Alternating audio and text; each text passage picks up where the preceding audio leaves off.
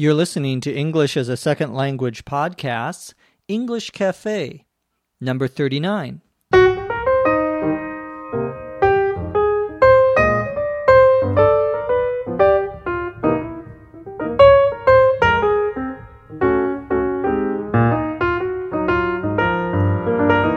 This is the English Cafe, episode 39. I'm your host, Dr. Jeff McQuillan, coming to you from the Center for Educational Development in the beautiful city of Los Angeles, in the beautiful state of California. On today's cafe, we're going to talk about country music, one of the most popular forms of music in the United States, in some places. We're also going to talk about the 4th of July, which is a national holiday here in the United States. We'll talk about why that is. And as usual, we're going to answer a few of your questions. Let's get started.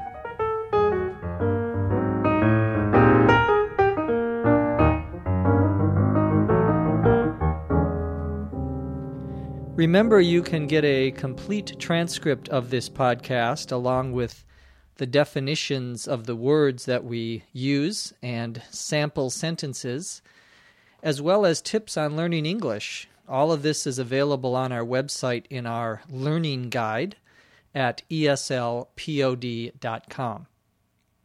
Our first topic today is country music.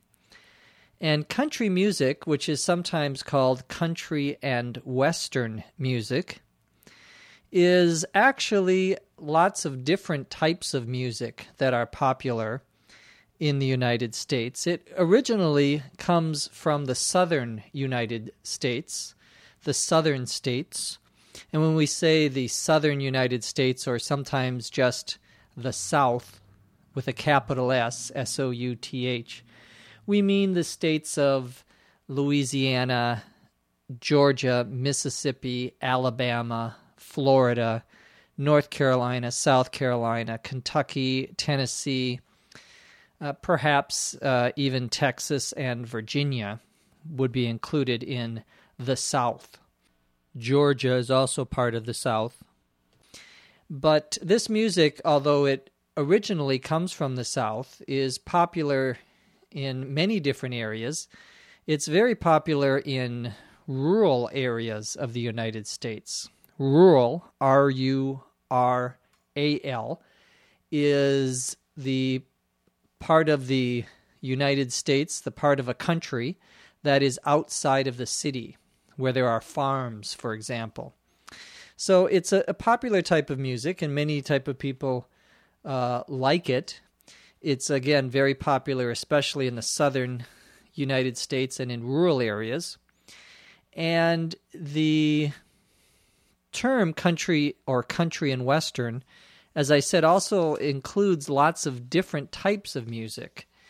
Uh, some people think country music all sounds the same, and that's not true. There are lots of different kinds of country or country and western music. Bluegrass music, for example, uh, is part of country music. Music that is uh, made with banjos, a banjo is an instrument, sounds like uh, this.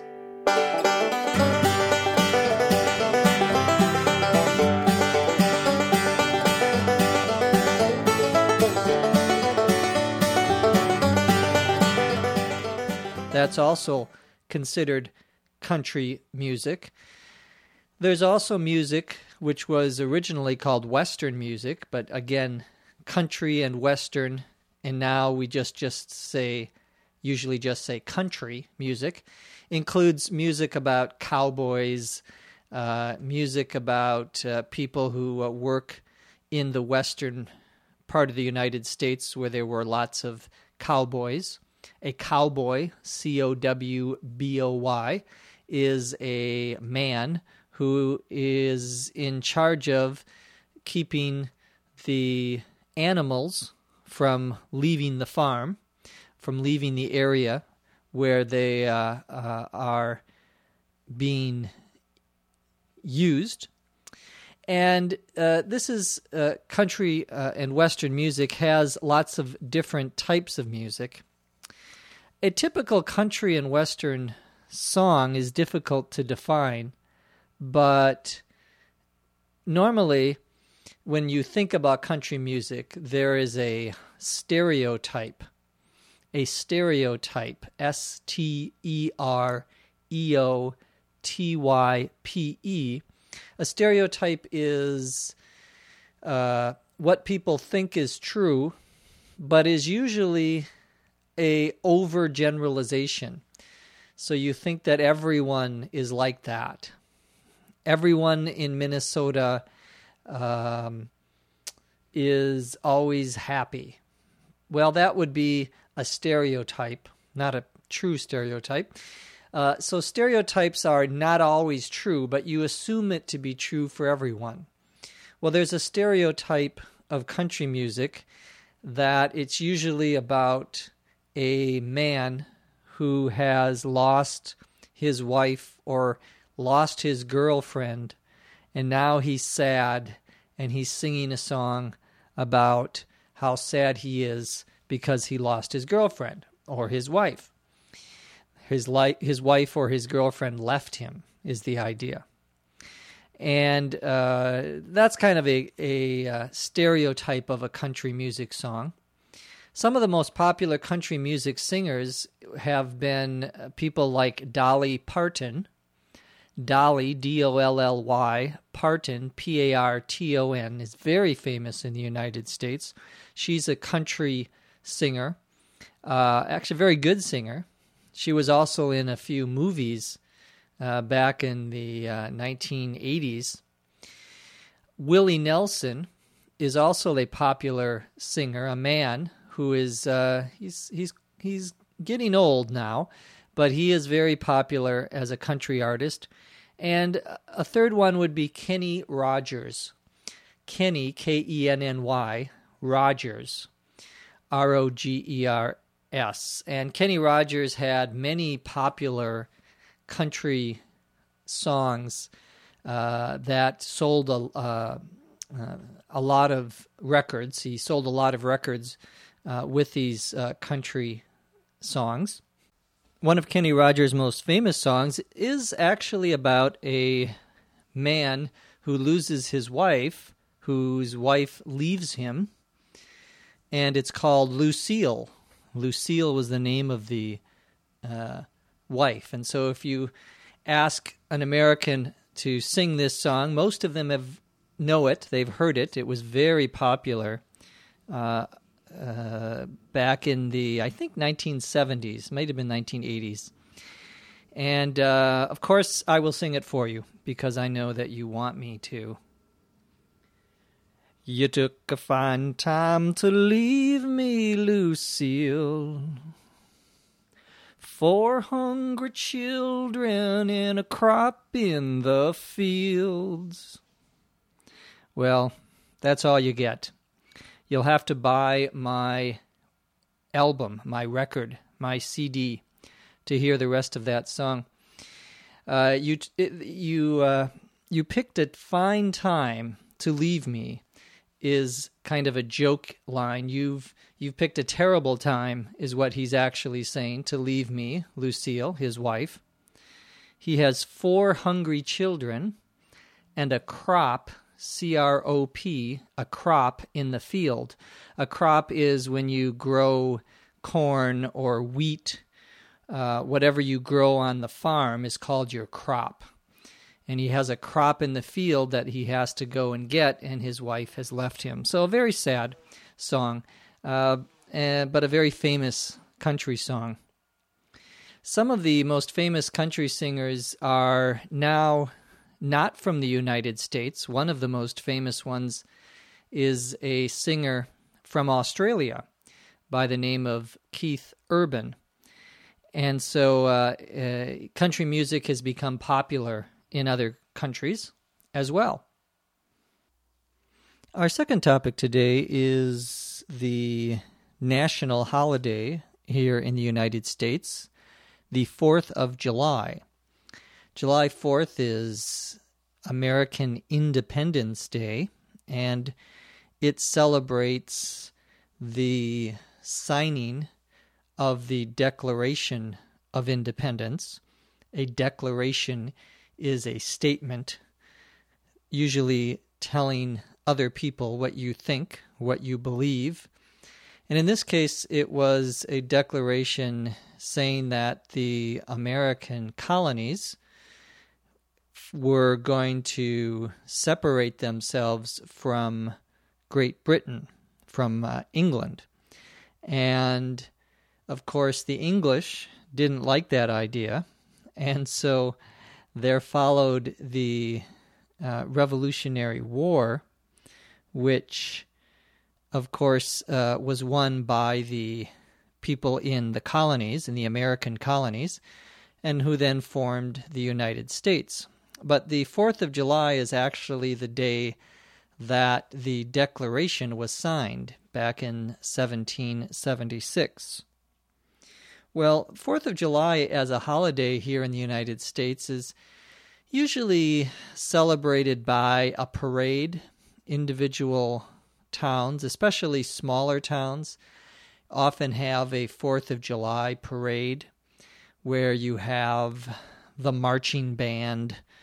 The marching band is the uh, band, usually from a college or a high school, who play music as they walk. And they walk through the parade, uh, in the parade, I should say, playing music. And of course, to march, M A R C H, as a verb means, in this case, to walk. So there are marching bands and there are uh, always uh, parades.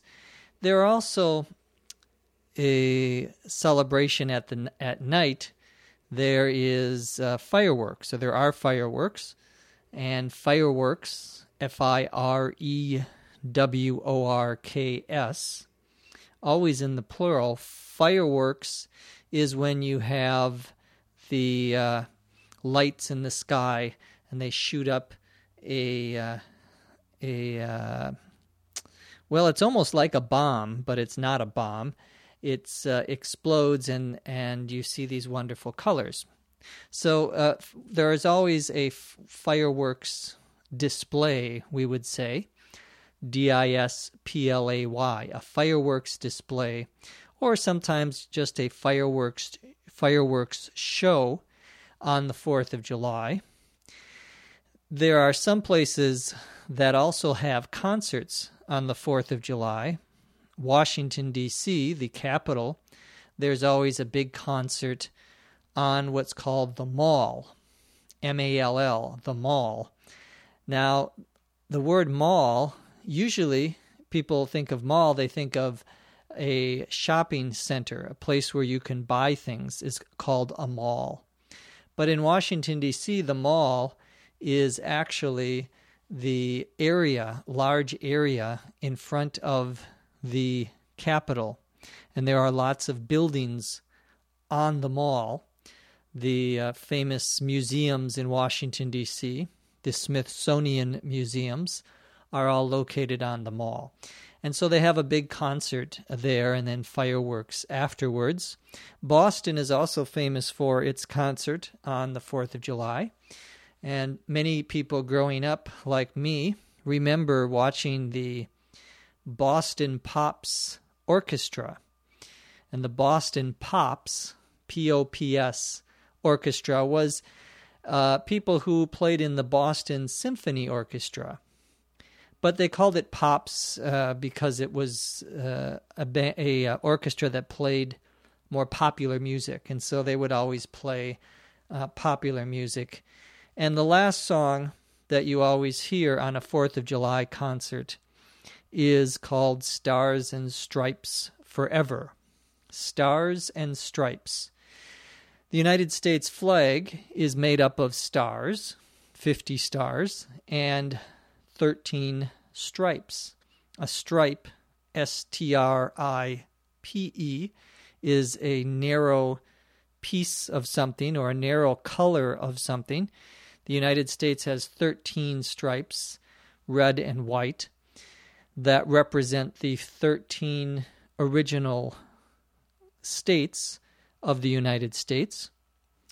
And uh, so there's a famous uh, song uh, called Stars and Stripes Forever by a American composer by the name of John Phillips Sousa. And you may recognize the song if you uh, if you hear, hear it. The 4th of July is also a time for family parties, and it is very popular for people to have barbecue parties on the 4th of July, where they cook the food outside, outdoors, we would say. O U T D O O R S. Outdoors means outside of your house. And they cook uh, uh, hamburgers and hot dogs and and chicken and steak and uh, all sorts of good things. Uh, usually, you have corn on the Fourth of July, what we would call corn on the cob. Corn on the cob, C O B. A cob is the stick that the corn grows on. And so to have corn on the cob means you, you get the whole stick of corn. We'd call it a cob of corn. And you eat it right off of that cob or that stick. Hmm, I'm getting hungry. But first, I'll answer a few questions.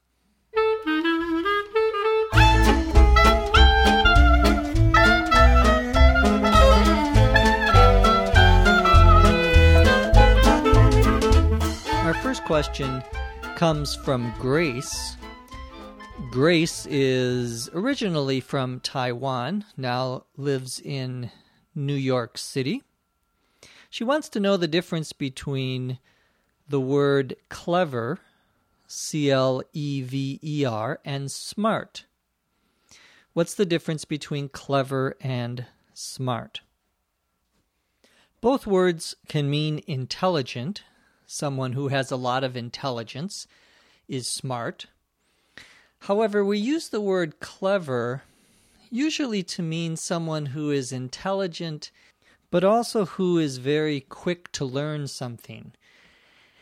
We also use the word clever when we are trying to describe someone who may be intelligent, but uses their intelligence to do something perhaps not honest, something dishonest. The best example of this is probably from the Greek epic poet Homer, who wrote the Iliad and the Odyssey. The Odyssey has the main character of Odysseus, or as they call him in Rome, Ulysses. And this was the person who you may remember after the Trojan War, the war of the Greeks against the city of Troy. Odysseus or Ulysses took 10 years to get back to his home in Ithaca, the island of Ithaca. Well, this is a, a character in Greek uh, mythology who was considered very clever. So we would call him clever because he was able to think of things and and uh, get himself out of difficulty very uh, intelligently. A smart person, if we use the word smart, we're usually talking about someone who is, for example, good in school. She's very smart. She's a good student. That's uh, uh, how we would use that word. Our next question comes from uh, Uwe, U W E, in Germany. And uh, the question here has to do with how we address people, how we talk to people in English using the you form of the verb, informally and formally. Well, many languages, such as German and Spanish, French, many of the uh, Romance languages, Italian, Portuguese, and other languages, have a different form of the verb if you are talking to someone who is a friend of yours or who is in your family, and someone who is your boss or someone who is older than you or a stranger. in English, we do not have a different form of the verb to distinguish between someone you know. In Spanish, it would be the tu form, and someone who you don't know, a stranger or someone in authority, someone older than you. We don't have a difference in the verbs.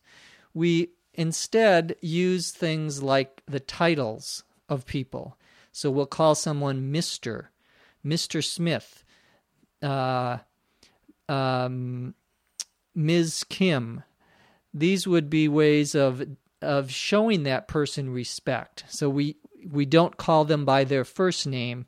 We only use their last name with a title like Mr. or Doctor or Ms. or Mrs. Another way that we show respect sometimes is use the word for a man, sir, and for a, ma- a woman, ma'am. So someone say someone may say, "Excuse me, ma'am," or "Excuse me, sir." If you are trying to ask someone a question on the street, you want to find out where the nearest bathroom is, and you say, "Well, excuse me, sir." Excuse me, ma'am, can you tell me? That's a polite way of addressing someone using the the you form of the verb but adding something that makes it uh, so that you are showing respect for that person. And in English, we do it in an indirect way, not a direct way with the verb itself. At least that's for most of uh, uh, the cases where we have formal and informal. Gunawan, G U N A W A N, is originally from Indonesia but he's also living in Germany, in Berlin. And he has a question about the words college and high school. What's the difference between a college and a high school in American English? Well, in some countries, the word college is used to mean the same as a high school.